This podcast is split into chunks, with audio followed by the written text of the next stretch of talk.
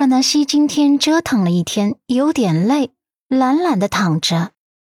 嗯，急什么？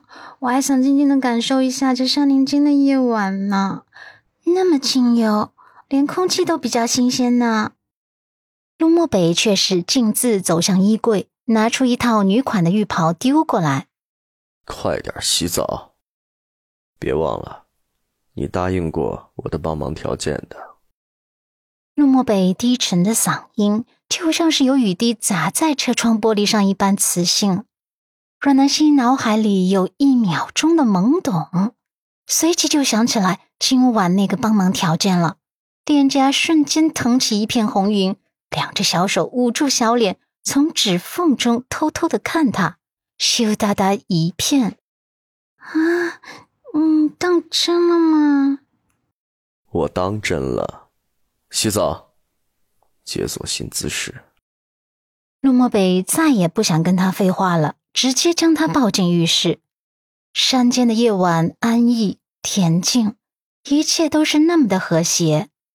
耳畔溪水流动的潺潺声，混合着小木屋内暧昧的低喘声，打破了这个夜晚的宁静。小木屋仿佛也感染了这样的温暖。第二天，阮南希从睡梦中醒来，睁开惺忪的睡眼。映入眼帘的便是陆漠北的俊脸，他这才恍然意识到，昨天累得趴在男人胸膛，终究睡着了。可见昨晚的解锁过程是多么的激烈。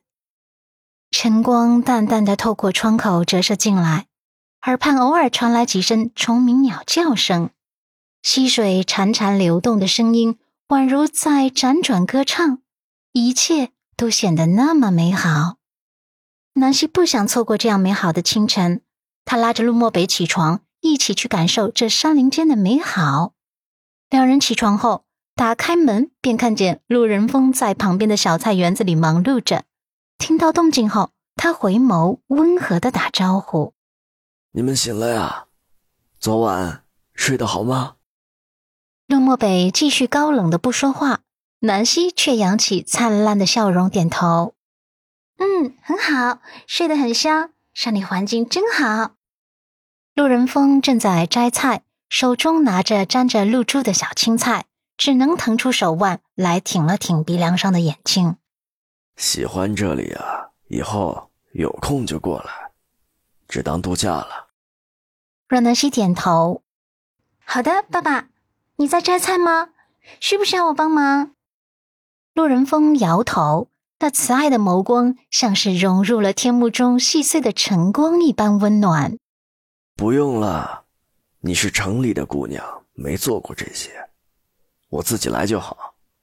我摘点新鲜的时令蔬菜给你们带回家去吃。让南希看着在这个菜园中忙碌的大叔，心底暖暖的。每个人有每个人喜欢的生活方式。爸爸放弃了陆家的豪门生活。选择一个人住在这偏远却宁静的山间，写生画作、种菜养鸡，过着世外桃源一般的田园生活。虽然不能轰轰烈烈，倒也平平淡淡。最重要的是，他自己很满足。看他那温暖而平和的眸光，就能看出他对这样的生活很满足。幸福就像是穿鞋，鞋合不合适？只有穿鞋的人心里最清楚。他想，他有必要为爸爸做点什么，至少应该努力的帮忙缓和陆先生跟爸爸之间的关系。陆仁峰一边忙碌一边催促道：“你们别在这站着了，你们去山那边看看，那边风景很美。哦，对了，那边我还搭了一个鸡舍，养点山鸡什么的。等会儿。”你们再带点鸡蛋回去。阮南希一听，眸子里就燃起了星星光芒。她很有兴趣的拉着身边的男人：“老公，快陪我去看山鸡！我长这么大都没看过山鸡。”看他那兴奋劲儿，陆漠北剑眉微微的拧起，一脸的嫌弃：“幼稚。”虽然嫌弃的很，可脚步还是不由自主的跟着南希后面移动。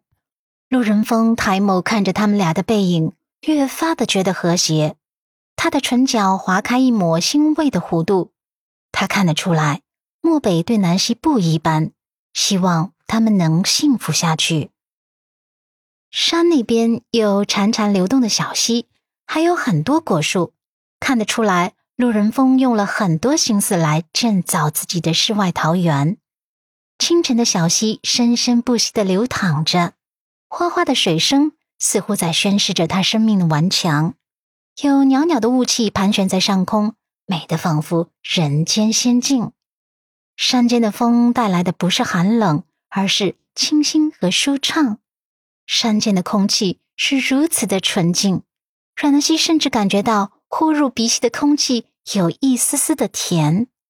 他的小脸上展露出璀璨而满足的笑容，张开双臂，用力的拥抱大自然。陆先生，这里真的是太美了。陆漠北单手插在裤袋里，眺望远方。